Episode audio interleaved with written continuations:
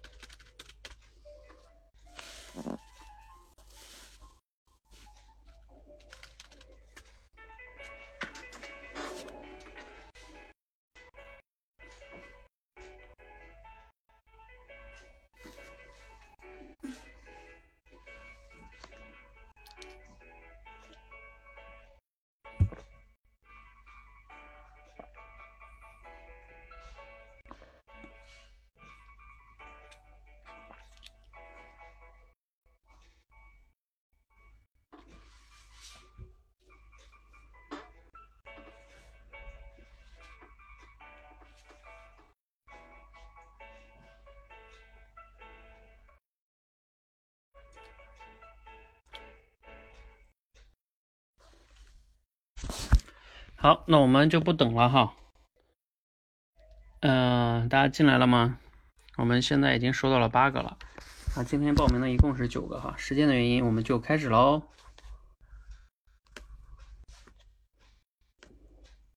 好，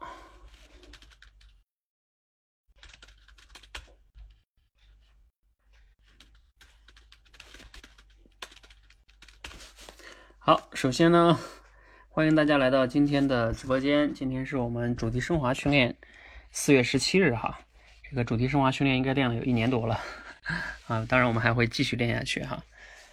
啊，刚才有个同学，嗯，这个同学是那些花儿说，嗯，第一次参加我的直播哈，嗯，欢迎你啊。因为我在前边的直播现在比较少，主要是嗯其他的教练在做哈。然后我们最近还在开发青少年的训练，所以啊还要花一部分精力在那里。不过我我在这个后边的观演说修炼团里边的什么类比啊、结构思考啊，还有即兴转述啊，有好多一些就是比较需要思考的哈，这一般都是我在做的。所以你们越往后呢，还还会接触我比较多的哈。好，嗯，那我们就开始今天的训练。今天的故事呢？啊，先说个背景哈。今天咱们这个素材你们应该看到了哈，它是一篇啊，不是，它是一本书中的嗯一段话啊。这本书呢是我今天正在看的，我今天还在那个青少的家长的申请群中推荐了这本书。嗯，我相信有很多父母啊，就是说，如果你没有看过这本书，可能你也听过这本书。嗯，这本书的名字呢就叫《正面管教》。嗯，正面管教就是就是你们理解的啊，负面的、正面的是吧？管教，嗯，就这本书，呃，我推荐大家呢还是要看一下的哈。那这本书呢，我们也是在我们这个青少教练里边呢作为必读书哈，甚至我未来也可能会带着这个青少的家长们去精读的一本书，甚至不仅是精读哈，要去践行的 践行的一本书，光读还不够，必须得自己用起来哈。嗯，这是说说说这个这个书哈，来自于就今天这个素材是来自于这里哈。那我们去做主题升华训练呢，以前经常都是一些小故事哈。嗯，不管是选择于什么素材哈，我都希望大家能通过这个训练，一方面呢提炼了自己，就是提升了自己这种归纳总结的能力，包括举例论证的能力。另外还有一个很重要的就是我们这个素材啊啊，包括它背后产生的主题。啊，对你，你要联系你自己的生活跟工作，嗯，去去思考一下，它会不会带给你带来一些真正的影响和帮助？我们经常说学以致用，学以致用嘛，哈。那你不管是学了什么东西，一本书、一篇文章等等等等，哈，能不能真正的对自己的生活跟工作呢产生影响和改变？这个呢是大家要脑子中有这根弦的，哈。啊，往往呢这个在于学习上是很重要的，甚至对练口才也是很重要的。为什么呢？因为你经常如果能学以致用的话，呃，你自己的就会对这个思想呢，对这个观点、思想素材理解的更深刻。那当你以后再去想表达的时候，你也会第一个，你也容易表达出来，对吧？然后第二个是因为你自己用了，你会更有感悟，对这些观点和素材，你讲的时候也更会有感觉。而而很多人读书是什么呢？呃，读了之后走马观花一样啊，这个眼睛进去，那个眼睛冒出去了，是吧？那这种呢，他往往到时候他自己想用这个东西的想说的时候，根本也就说不出来哈。所以这些都是跟口才都是相辅相成的。为什么我经常我以前一直在强调这个叫口才是学思行说写五项能力的，就是综合提升呢？学习、思考还有行动，也就是践行哈，去做事情，然后还有说跟写，他们都是相辅相成之间的关系啊。嗯，这就是我一直强调的理念。嗯，嗯，好，那我们回归今天的这个素材哈。今天这个素材挺有意思的哈。嗯，相信如果家里边有，嗯，比如说你现在如果没有小孩，如果但是呢，你如果不是独生女，嗯，不是不是独生子女哈，你可能有哥哥或有姐姐，啊，或者是什么的，反正就兄妹哈，那你可能也会感觉有点类似的感触哈。像我，我自己是有一个姐姐的。那往往呢，这个也会，当然我有姐姐哈，我估计我姐姐会有这种心态哈，所以这个素材挺有意思的啊，就是小孩的这种心理哈。好，那我们看到了很多同学已经我们收上来十八个这个大家提炼的主题哈，然后呢，大家也已经对他们进行了评选啊，我们再来看一下哈，银榜提名时。啊，有没有人啊？银榜提名咱们就不用自告奋勇了哈。一会儿金榜题名的时候，你们可以自告奋勇一下。好，我们来看一下银榜提名的这个这个谁呢？哎，我现在看到了，因为一共收到了九票哈，九票中呢有百分之啊五十以上的，就是五票选择了第三个，还有那个滴滴滴。等会儿我把这个都给你们截一下图，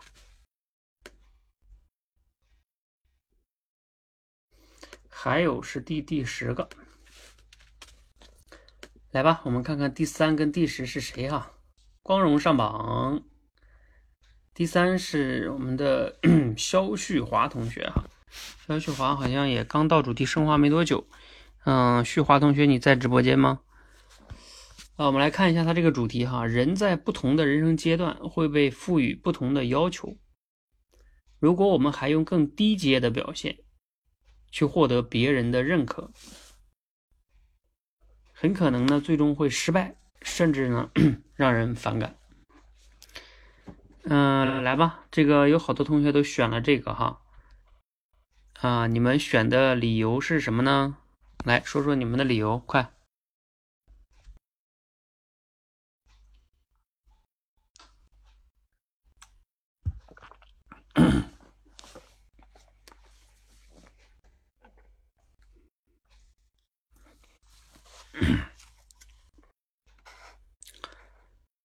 来，谁选了这个啊？第三个。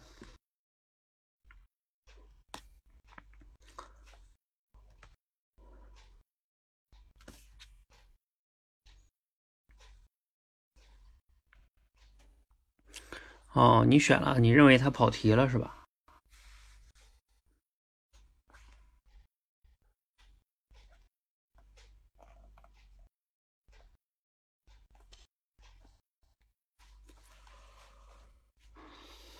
嗯，好，嗯，不知道这个旭华同学在不在啊？好，其他同学还有没有想说的？啊，认为这个是跑题了，嗯，失败是吗？啊，你认为他跑题就跑在“失败”俩字上是吗？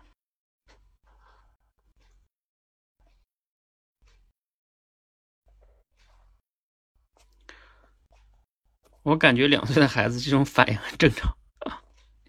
好，这个这个贺艳芬同学哈，嗯，我们这里咱们在讨论这个主题升华哈，就是说什么叫主题升华？就是说不能说我感觉怎么怎么样，你感觉呢都是叫你的主观的观点是什么什么什么，对吧？啊，和和我们主题升华其实是是主题升华练的就是要练什么呢？就是要练客观反应啊。这里边说个题外话哈，你比如说这个。这个这个这里边这两岁小孩其实他也在做对事实做一个提炼主题，对吧？啊，他认为妈妈关关注弟弟太多了，所以妈妈就不爱我了。他其实也在提炼一个根据他的主观去提炼一个主题，嗯，那一个结论嘛，对吧？所以这个，嗯，往往呢，我们过于去主观的去对一些事物下结论的时候啊，就容易出现这种偏差。而这个偏差就会导致结果就会可能跟我们预期的不一样，是吧？那旭华同学这个呢，嗯，刚才徐欢同学说了挺多的哈，一方面跑题呀，或者失败是什么呀，还有低阶的表现等等等等的。那嗯，我觉得呢，他这个里边这个主题其实，如果你不去深细究的话，他这个大体的意思，我觉得他其实是在表达这个故事的。一个一个意思哈，比如说我们来来分析一下，你看他说人生的不同阶段会被赋予不同的要求，这个就是指，因为他这个这个阿黛尔他已经两岁了嘛，他跟一个婴儿比的话，他就是人生的不同阶段，所以在这个阶段呢，他就被赋予了不同的这个要求了。也就是说，在我们成人的心中，你两岁了，你就应该稍微懂点事儿，是吧？啊，或者怎么怎么样，嗯。不能在在这个什么嗯随便的哭啊，然后啊就是把这个尿啊什么什么这样的对吧？嗯，要有点自我管理能力了。那这个时候呢，你看他这个阿黛尔呢，但是没有，他还用更低阶的表现。他这里边当然这个更低阶的表现呢，可能我们说他不精准或者是怎么样的，到底准不准，咱们先不说。其实他我们能理解他想表达的意思，就是说啊，就是更低年龄段的表现，对吧？去获得别人的认可，也就是妈妈的认可，很可能最终会失败，甚至让人反感。那这个失败，呃，最终会失败。嗯，其实这个刚才徐欢说失败是什么？失败呢，可以，你就这要看你怎么定义失败了哈。如果我们把定义为失败，就是说没有达到自己预期的目的的话，就就是为失败的话。比如说你的预期是赚到怎么怎么样，赚到多少钱，对吧？你没达到，那你不就失败了吗？所以说。嗯，这个大体上来说还是可以的，它这个意思。但是呢，就是由于，嗯，这里边有些词呢，往往更低阶呀，嗯，还有失败呀，还有这个不同人生阶段呀，就用的可能这些词吧，相对来说就容易让人感觉好像有点跑题了，嗯。但是呢，我认为它其实你不去就纠结这些每个词的话，它其实大体的意思还是可以的，当然哈，一会儿我们看一看那些写的更好的同学，你就会发现那些同学用的词就会更精准哈，主题也更加的精准。好，嗯，这是第三个。刚才还有一个是第十个吧，是吧？我没记错的话，第十个啊，获得了四票。第十个是我们的艾拉同学啊，来看一下啊，艾拉同学这个第十个。艾拉同学在吗？有时候面对孩子的错误，比正面否定更重要的是理解孩子犯错的原因。嗯，大家选艾拉这个的这个原因是不是出现在那个叫正面否定上啊？那就感觉好像你这个正面否定用的好像没有这么用的吧？我我感觉你好像表达意思就是直接。接否定是吗？是吧？但是直接否定跟正面好像还是不太一样的，是吧？嗯，嗯，写的是一号。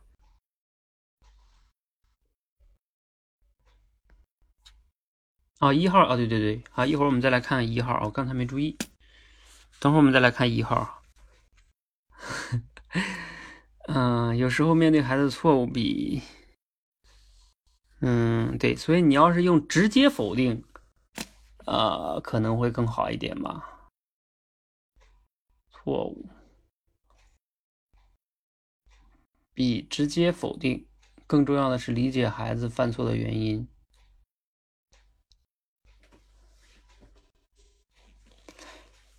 嗯，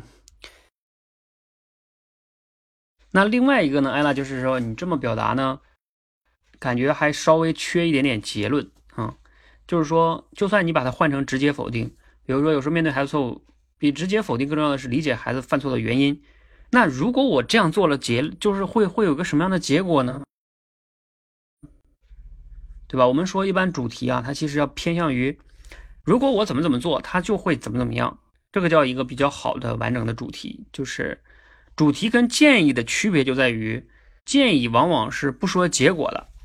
啊，举个例子，就是说，快点吃饭，啊，快点去睡觉，啊，快点写作业，嗯，啊，你你这个这都是叫建议是吧？命令，嗯，或者我就是告诉你这么做。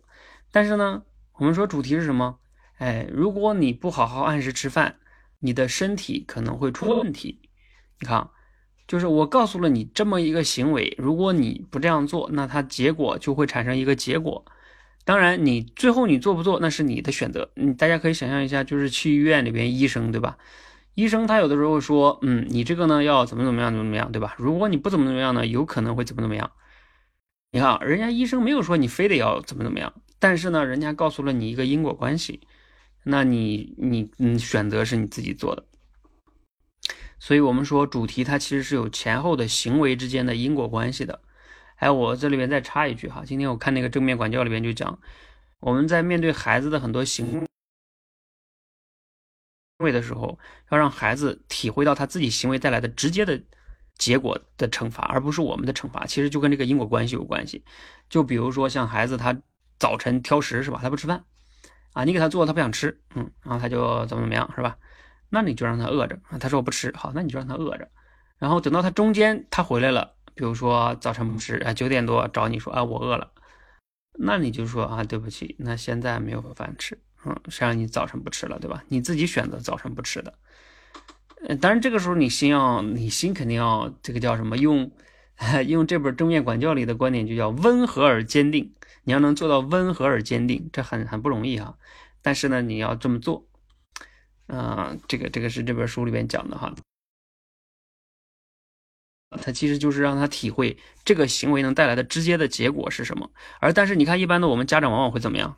就是我们会直接去用我们的方式去惩罚他，嗯，比如说他不吃饭，我们就骂他啊，打他啊，责备他，嗯，等等等等的，嗯，挖苦他，反正就是你要你觉得他的行为不对，然后你就像法官一样，对吧？我直接给你判了，嗯，你你们可以想象一下，我做个类比，就是在在法院上，对吧？明明有法律条文，但是这个法官说，嗯，我觉得你这个很可恶，拉出去斩了，对吧？啊，或者是判你五十年这个监禁，然后他不看那个法律条文，他就是说，感觉你这个行为太太烦了，嗯，你这个行为太恶劣了。你看，就是根据主观在下定义哈。那我们说主题是什么？就是某一个行为会产生什么结果啊？这个是是很重要的哈。好，艾拉，你你你理解我这个意思了哈，我又讲清楚了哈，就是我们在表达主题的时候呢，有的时候啊，一般情况下如果能有说出结论，那是最好的了哈。啊，我们再回头来看看这个第一个哈，第一个就是叫徐欢写的，啊，徐欢这是自己给自己往银榜上推的哈。孩子的认知往往不同于成人，若成人能站在孩子的立场上换位思考，也许会更理解孩子。这可能是对孩子更温暖的爱。嗯，大家知道这个，你你你这个有什么问题了吗？徐欢你自己知道了吗？还有其他同学也可以说说哈。你们选了这个第一个，呃，你觉得这个是什么问题？这个徐欢说他有点分不清什么叫评价、建议和啊拔高 高度的提炼。嗯。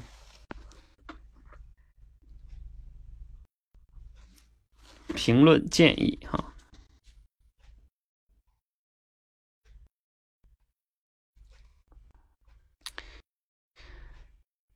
好，那我给你们说一下哈，什么叫评论呢？啊，什么叫评论？评论就是往往是基于主观的，基于你个人的喜好和价值观，对于某个行为去做判断。比如说，你像许欢，你刚才写的这个就有啊，我认为这可能是对孩子更温暖的爱。请问这个更温暖的爱，你是怎么能得出这个更温暖的爱的这个这个定义的呢？好像文中提不出来什么更温暖不温暖的事情，这都是你自己主观加进去的。嗯，呃，还有什么叫评论呢？如果你们去看，嗯，非暴力沟通里边，非暴沟非暴力沟通里边非常重要的一个原则就是不要用主观的评论去下定义。啊，就是你要区分观察与评论，这就是非暴力沟通里边最重要的第一个维度的修炼，区分观察与评论。你观察到的是事实，但是呢，你不要轻易的下判断。比如举个例子哈，你家小孩回来，然后呢，他不写作业啊，在那玩手机啊，玩游戏、看电视，然后你就说，你看看你这个，你这孩子啊，这么不听话，或者说这么不爱学习，这么贪玩，巴拉巴拉的一大堆堆堆的，是吧？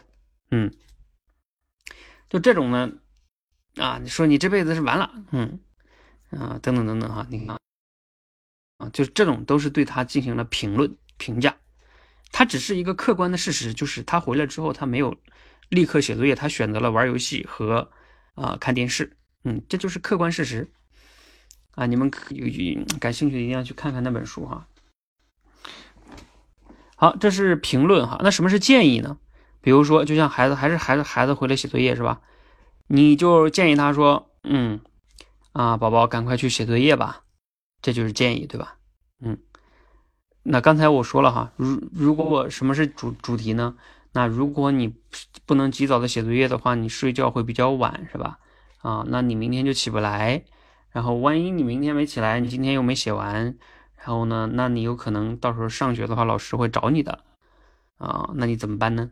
就是有一点，反正有因果关系的，我们就说它是主题哈。嗯，你没有说他非得要写，你只是告诉他你不写会有什么后果。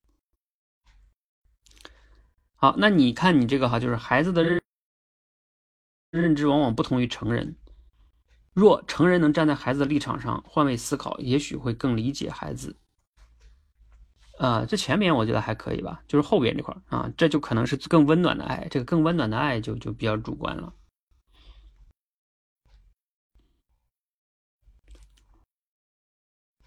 好，嗯，我们再来看看还有没有那个票高一点的，剩下都是三票，好几个三票的。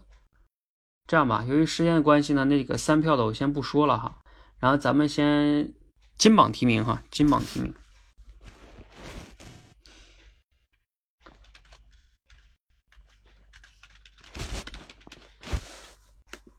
啊，有没有人自信的金榜题名啊？我记得好像是上次那个菲尔同学是吧？菲尔同学比较自信说，嗯，我觉得我可以金榜题名前三是吧？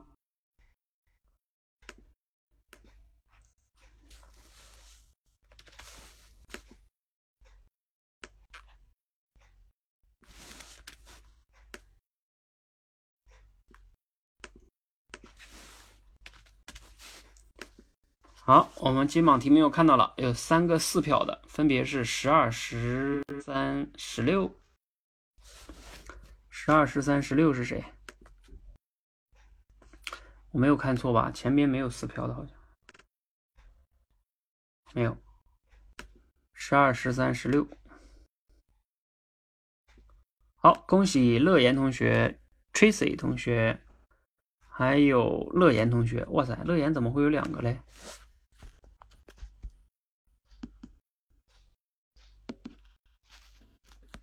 好，我们先来看看乐言写的第一个，但是这两个好像意思差不多。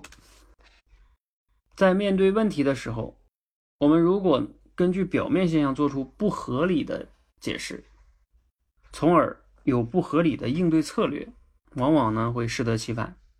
好，这个是不是比较精准啊？你看，这个小孩面对了这个问题，然后呢，他根据表面的现象做出了不合理的解释，啊，从而。而呢，就有了不合理的应对策略，然后呢，就结果哈，往往会，哎，好像如果说再加一个会更好，就是结果往往会适得其反，对吧？你要是没有加结果，可能有一点点感觉缺了个词。好，我们再来看这个，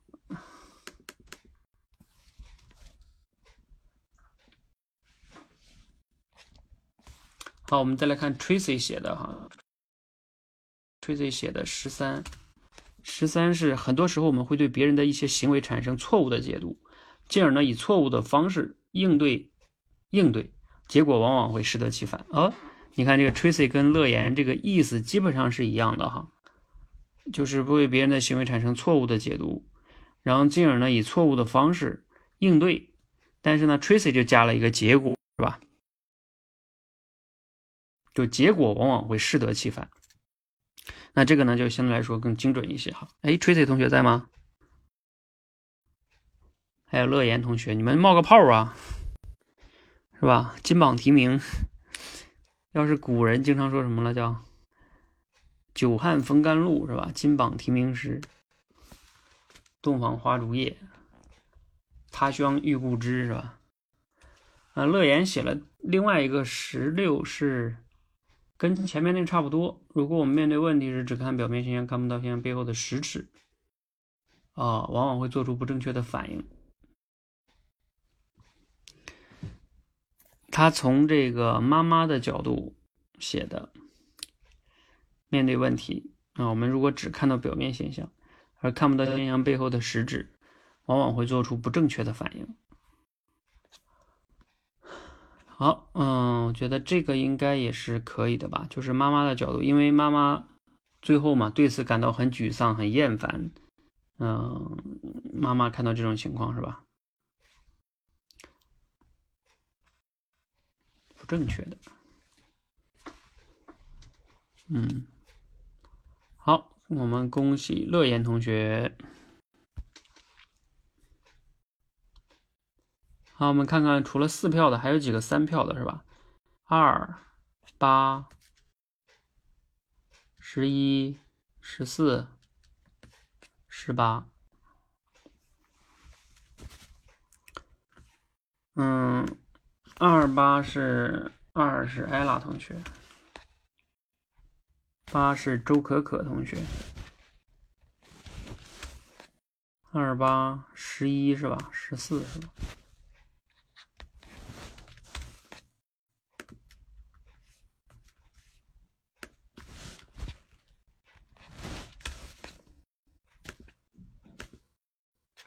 二八十一十四，还有十八。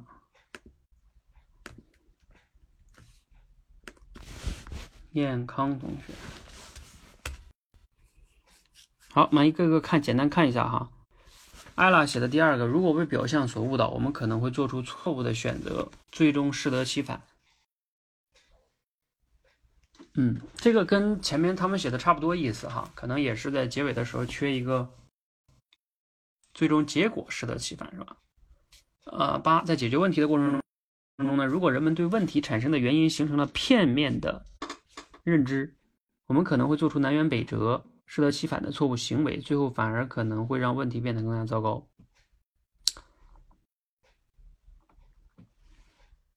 片面的，嗯，这个片面好像用了比较不太精准，是吧？这个词，问题产生了偏偏，对吧？这个可可同学，你应该表达的意思应该就是认知形成了有一些偏的那个认知，是吗？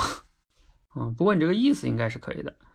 啊，十一是正写的。当我们自以为是、自以为正确的方法去追求想要的东西的时候，因为方法其实并不恰当，反而呢适得其反，这达不到预期的效果。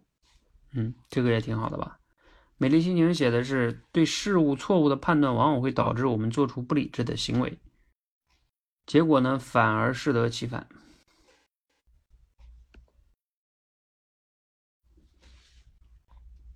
嗯。但是呢，美丽心情在吗？但是这里我多说一句哈，就是你用了一个不理智的行为，嗯，这个怎么说呢？不理智，因为他这里边的这个，按照小女孩的角度来说，嗯，往往站在他自己的角度来说，其实他是理智的行为。为什么？因为你看嘛，根据他的推理，是吧？啊，你看妈妈不爱我啊，就是因为啊，我没有做那些行为。所以啊，我做了那些行为的话，那结果就会好。就站在小女孩，她其实是完成了一个潜在的，啊，就是逻辑推理的关系的，是吧？嗯，所以你用不理智的行为，站在小孩的角度来说是理智的行为，呃，至少是对他自己，他他以为是有益的，是吧？嗯，这个就像那个阿德勒，就是不是不是，我最近我们带你们读那本《被讨厌的勇气》里边，就是说。所有人在做一些选择的时候，都是是基于自己的某些利益的，就是一定是对自己有好处，所以你才那么做。嗯嗯，还有我们这个第十八，十八，哎，是到十八了吧？十八是燕康写的。有时候在主观错误的认知上，如果不了解事情的本质，做出了错误的行为。往往可能就会让他人适得其反。这个燕康这个意思肯定是可以的，就主要是问题在最后这个他人上，往往会让他人适得其反。这个让他人适得其反，这个表达有点问题，嗯，是吧？让他人怎么样适得其反呢？这个要注意一下这个用词哈。好，时间的关系呢，我再来就是从头到尾再看一下，我认为有一点问题的哈。呃，有问题的，比如说像燕芬同学，你的这个第五个哈，教育孩子的过程中，当孩子出现不合理的行为方式，作为父母和老师，若能客观的看待孩子的错误，换位思考，给予正确的引导，也许孩子会更积极、更乐观的成长。你这个更积极、更乐观的成长，嗯，在这里边就是你主观的。理解吧？因为故事里边没有说，如果那样的话，孩子就会一定会更什么积极乐观啊，在这里没有说，这是你自己主观加进去的。嗯，好，我们再来看不理智的行为。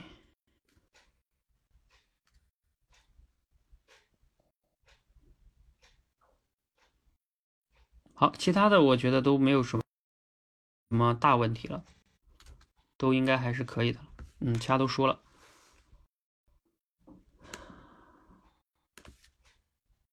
哦，再来看一下，有些同学写了例子哈，我们来看看这个例子。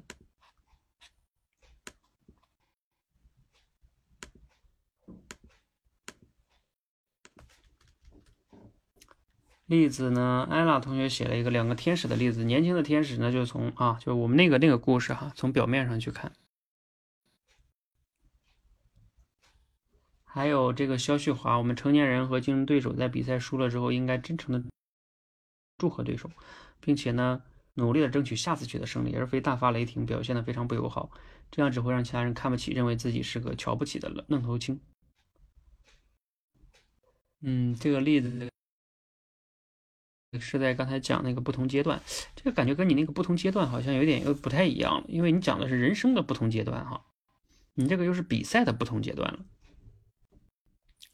好，美丽心情还讲了一个 A B C 理论哈，嗯，A B C 理论就是之前我们在里边讲的，青春期的孩子容易谈恋爱，此时父母如果能够换位思考、正面引导，会让孩子懂得责任，从而积极的处理好和同学的感情。啊，这是燕芬写的哈，嗯，正面引导，嗯，这里边因为都没有去说。换位思考，懂得责任，这个就就就没有去体现这方面啊。这个哈，那些花儿同学举了一个这个例子，好像挺有意思的，叫刻舟求剑的故事。哎，大家想想，刻舟求剑是不是好像比较符合我们说的这个主题啊？就是他以为在这个地方去刻一个记号，那我就能找到剑。这是他对事实的一个解读嘛？然后按照这个行为去采取行动，那当然找不到剑嘛。所以，哎，我觉得这个这个寓言故事好像还挺精准的哈。好，百里燕同学举了一个例子，叫搬家和转学，他的意思是给这种环境变了哈，要及时的解释。嗯，这个倒还好。周可可同学说，比如父母认为孩子叛逆是因为他们就是不听话啊，于是又打又骂。可是孩子呢却更叛逆了。其实孩子的叛逆形成有很多种原因，及时的去了解孩子的心理，为他们提供帮助，才能让孩子顺利度过叛逆期。嗯，这个也还挺精准的吧？就是说，嗯，其实不仅是孩子的问题，对吧？就是我们在现实中也一样，你只要发生发现了一个问题。其实我们都应该去想它的这个原因是什么，而不要直接就按照自己主观的去解读。你看，我们人们往往特别容易陷入到就是看到一个事物，就按照自己主观的去解读啊，他这个就是孩子怎么怎么样，对吧？就是老板怎么怎么样啊，就是社会怎么怎么样。你看，一旦这种主观的去解读呢，我们可以翻译成就是说，其实呢自己是戴着自己的有色眼镜在看这个世界的。你认为你的眼镜就是最世界的，就是什么？你的眼镜就是世界观，你的世界观，你认为你的世界观就是就是客观世界，就是对的。其实呢，你的世界观只是这个世界的一个表面，哈，嗯。所以，呃，这个是同同样的道理，哈。还有郑同学举了个例子，要想联络感情，总是给对方送给对方不喜欢的东西，对方非但不领情。反而呢会不胜其烦。郑同学，你用这个“不胜其烦”，我怎么感觉这个词用的好像不太准呢？我怎么第一感觉这个成语好像不是用在这里呢？是不是？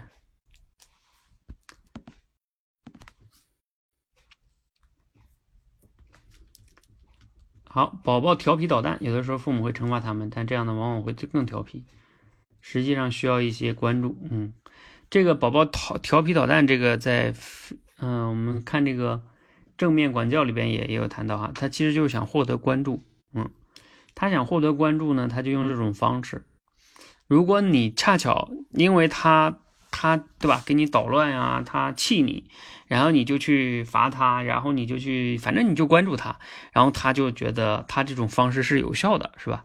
然后他就会继续用这种方式。那你们有的人可能会说了，那那那这个宝宝为什么要这样呢？呃，怎么说呢？因为一个人他想要获得别人的班就是关注，你们可以想象一下那个上学的时候那个班级的差生，就是在班级中，嗯，学习好的人他能获得老师的关注啊，然后呢，另外呢就是差生能获得老师的关注，那这个时候呢，这个差生啊，他就会不断的在课堂上捣乱。然后获得同学跟老师的关注。那有的人说，那为什么他非得要选择这种行为呢？因为让他去选择学习好的，他可能他自己内心中也知道他做不到，嗯，他也没有这个自信啊，或者说他觉得自己选择不了那种方式。那既然选择不了那种方式，又想获得关注，那就只能成为差生了，那就是反正问题学生，然后就让你们关注我，这是一种他的选择，嗯。其实很有意思的哈，那那那这个应该怎么办呢？其实，嗯，按照正确的理念，就是他的问题行为你要淡化处理，不要总是被他牵着走。你越是被他的问题行为，父母被他牵着走，那你自己就被动了，然后他就得逞了。你如果不理他的话，他自己就觉得，哎，这个行为没用啊，对吧？那我不能用这个行为了。这小孩也是这样的，嗯，你就比如说像小孩，他要发脾气是吧？你要不理他，他反而就知道这招。不好使了，这招不好使，他以后就不用了。小孩是非常聪明的，嗯。好，年龄大一大把的去扮脸可爱，往往会适得其反哈。啊，这是朕后来举的例子。嗯，何艳芬举了一个例子是，呃，说拔苗助长算不算？拔苗助长的话也还算，嗯，差不多。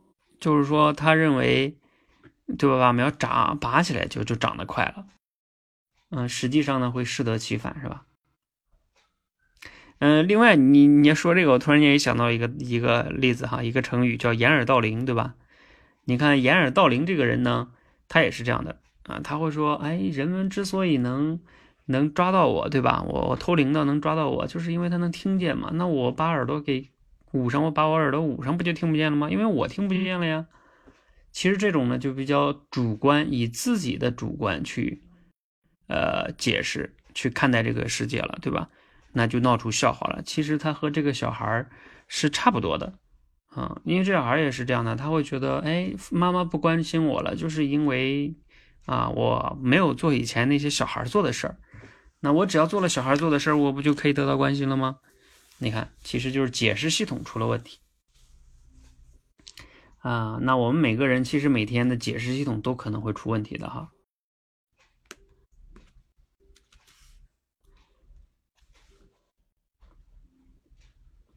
嗯，我还写了一个主题哈，我写了一个，嗯，给你们分享一下，就是如果我们用自己对事实的主观解释来代替事实去作为行动的依据，往往会无法获得我们想要的结果。嗯，我举的例子呢，就比如说，啊，我举了，我写简单写了两个哈，一个是。比如像有些女朋友是吧？啊，男朋友没有及时回信息啊，没有及时接电话，那她就会觉得，嗯，你不爱我了。嗯，你看，这都是一种对事实的主观的解释啊。然后呢，用这个去作为行动的依据，生气了呀，然后怎么怎么样是吧？你们懂的。啊，另外也有，比如说工作中啊，开会，嗯，老板呢当众的指出了你的问题，你也可以理解为他批评了你是吧？然后呢，你就对此进行解释，说，你看，老板他看不上我是吧？他讨厌我，啊，我呢怎么怎么样？嗯，你看，这都是一个你用你的解释啊去代替了事实，然后接下来你就做了一些选择，然后你，那你可能就效果越来越不好，是吧？嗯，那老板可能比如说在会上批评你，他是希望让你成长，是吧？呃，你们听过一句话吗？说，你知道最可怕的就是老板他已经不说你了，嗯。就是你犯错，他都不说你了，因为那个时候可能老板就觉得你已经无药可救了，是吧？那我还说你干嘛呢？浪费口舌。那老板可能心里在盘算，就是啊，什么时候把你替换掉就可以了啊？你想想，那是最可怕的。所以当他还在说你的时候，证明他还在关心你，他觉得你还啊应该可以成长，是吧？所以你看啊，不同的解读，这个结果是完全不一样的哈。尤其是你，你不了解事实到底是什么，这是非常可怕的一件事情。小孩儿呢，我们能理解，因为他他没有这种自我认知能力哈，啊，那就得我们父母去呃换位思考了。但是我们成人呢，就不要向这个小孩学习了，是吧？啊，我们一定要去有客观的去分析一个事情，啊，就像我们练主题升华一样哈，嗯，千万要切记自己不要太主观，这是很重要的哈。好，那我们今天这个主题升华训练呢就到这里哈，然后希望大家呢记住这个故事啊，如果你已经当了父母的话，你一定要时刻的去换位思考，你自己真的理解孩子行为背后的那个那个逻辑吗？啊，如果不不理解的话。你一定要多反思，多换位思考，还有一个多学习。书上都写的明明白白的，都告诉你孩子的啊行因为背后是怎么想的呀，对吧？你不学，你不总说你爱孩子吗？那你为什么不学呢？这是从这个素材本身来说啊。另外呢，就是刚才我说这个主题，这个主题呢，就哪怕你没有孩子，你也可以去思考。有的时候我们可能就是这个孩子，我们就会主观的解释一些事情。然后，并且呢，认为这就是对的，往往呢，这就会让自己走向一个误区。好，那再往后说是什么呢？啊，还有就是，啊，这本书了啊，这本书呢，推荐大家可以有孩子的家长可以看一看。啊，有的人说，那我没有孩子，我看不看呢？我在二零一六年的时候买这本书的时候就没有孩子啊，甚至我在大学的时候就读过《如何听孩子才肯说》，如何说孩子才肯听。我大学时候就读这个书了，嗯，没有孩子一样的。我跟你们说一个很重要的观点哈，很多人总是希望提升自己的沟通能力。其实，如果你能跟小孩都能沟通好的话，你会发现你跟大人沟通是更容易的。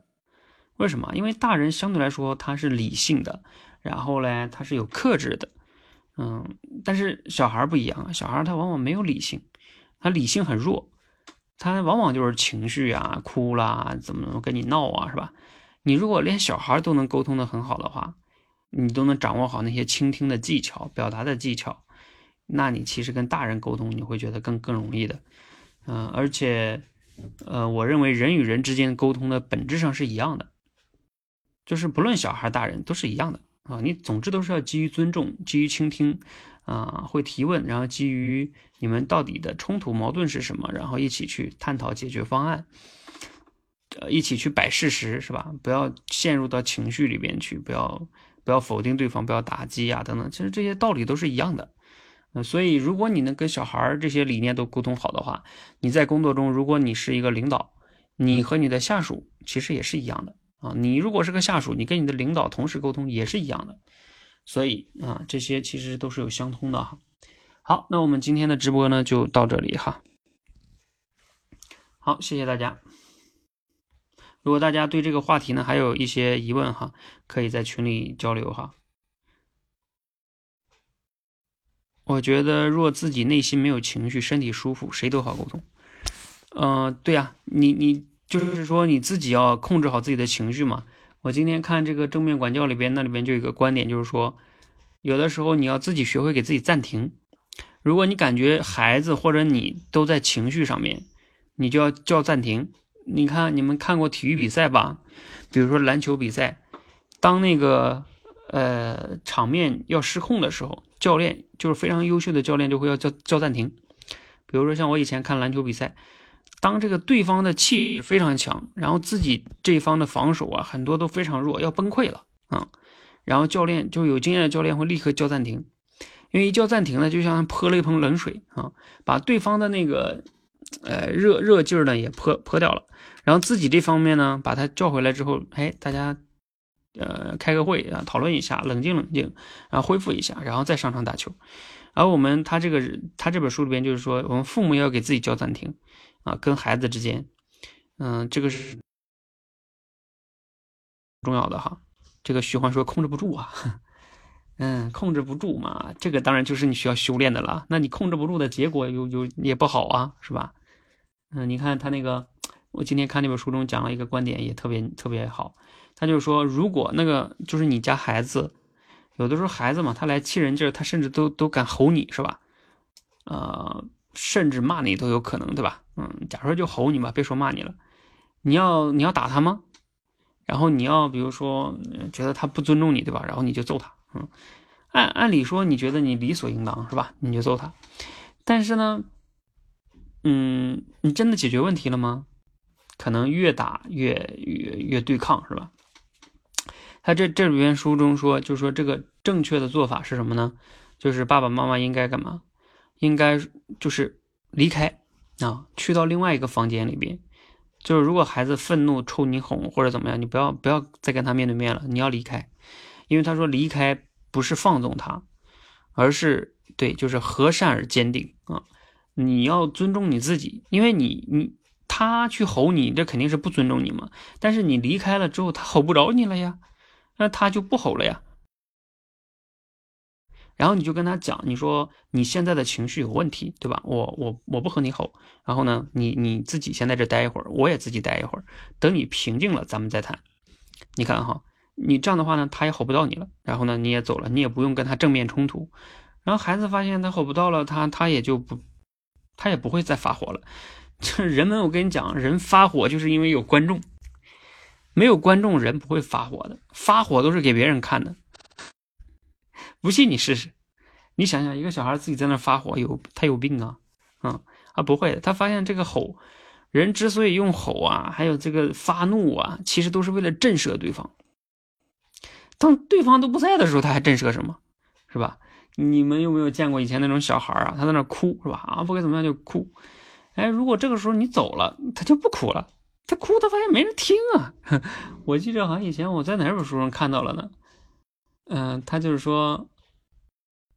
嗯，就是反正小孩哭，然后后来呢，那个妈妈走了，他就说：“那你怎么不哭了呢？你都不在我哭什么呀？”啊，就那意思，啊啊，对对对，我他是个幽默故事啊，我以前看的，他是这么个意思。他说啊，有个小孩放学回家，然后呢，呃，突然间摔倒了，然后把这个腿呀，就卡的就流了好多血，卡卡坏一大片，嗯，然后回到家之后，他这个妈妈很心疼嘛，妈妈就说。哎呀，宝宝宝宝，哎呀，你这个怎么怎么着啊？哎，卡这么严重啊？你当时是不是哭的很厉害呀？哎呀，你这卡卡这么严重，这个宝宝说没哭啊。然后宝宝说，他妈妈说，哇，你这么坚强，你怎么会没哭呢？这次这么坚强。宝宝说，不是啊，不是坚强啊，你也不在身边，我哭什么呀？我哭给谁听啊？呃，当然这个是个幽默段子哈，但是我觉得他他其实是是有道理的。嗯，你想象一下，小孩为什么要哭？就是因为。要哭给你听啊，嗯，你哭才能控制你啊，对吧？嗯，所以他哭也好，发怒也好，其实都是为了控制你。而你们再换换位思考一下，我们成年人为什么，比如说在小孩面前要吼啊？其实也是为了震慑对方，也是为了就是控制对方。嗯，这个正面管教里边核心的观点就是不能控制，啊，不能强迫，也不能骄纵。就是我们很多父母会认为，要么就是就得强硬点，是吧？要么就变成了骄纵，只能二选一。但是呢，这本书的核心观点就是说，不，我们不是非 A、G、B 的，我们是可以用刚才 Tracy 说的那个叫和善而坚定的这种理念的。虽然这很难做到，但这很值得。做到这个呢，需要父母很好的修炼，嗯，但是呢，确实很值得哈。所以呢，我们应该去修炼。如果你希望你的孩子，啊，真的幸福快乐，你真的爱你的孩子，在我看来，你必须必须得做到，不不能给自己找任何理由，真的不能给自己找任何理由，啊，什么我控制不了自己啊，我家孩子菜怎么着，那都是那都是废话，你不是说你爱你家孩子吗？你都不愿改变自己，我记得这本书里边还有个观点哈，但是现在是闲聊阶段哈，他他这个观点他说，说什么就是说。啊，你天天要求你家孩子去这个那个，对吧？好好学习，好好写作业，要求人家这个行为，这个那个行为。那请问，你对自己的行为有要求吗？你为什么可以平白无故就发火呢？你看哈，这家伙，这这这话都是直指人心哈。嗯，这个虚幻问怎么修炼哈？哎呀，怎么修炼啊？这个建议的话呢，第一个你就起码得把书买了，是吧？起码得认认真真的看，然后并且呢对照自己反思现实中，边看边去实践去运用，运用的过程中有问题了再去看书啊。当然呢，这个时候单独去学呢，可能容易人嘛，因为有时候也许是自己悟性不够高啊，也许是自己的耐性不够好，所以呢往往就坚持不下去了。所以我们现在有这个这个父母群嘛，嗯，我准备带着大家去一起学习，是吧？一起践行，有问题可以相互交流啊，是吧？嗯，慢慢的不就做到了吗？但是你起码要明白，第一，你不可能短时间做到啊，这是不可能的。我认为啊，要想能做到这个啊，没有个没有一年，甚至是三年，嗯，都都不行，嗯，甚至你都要一一直要修炼的。嗯，至少是这样的。我觉得你的就是我们的内心中要有这么的一个呃预期啊，不能老是想着说看本书就想着立刻让孩子跟就是改变，这都是叫渴望速成，这种理念就是错的。你改变哪是那么容易的呀？你连点耐心都没有，你还你还能能能解决什么问题啊？是吧？好，哎呀，这个扯多了啊！这两天我看轻烧看的比较多，所以尤其是今天我看这个正面管教看了两章，所以会更有感触一些哈。好，希望之后呢，我们带着更多的家长哈，真的要修炼，嗯，家长修炼好了，孩子自然就好了。好，我们今天先到这里哈，谢谢大家。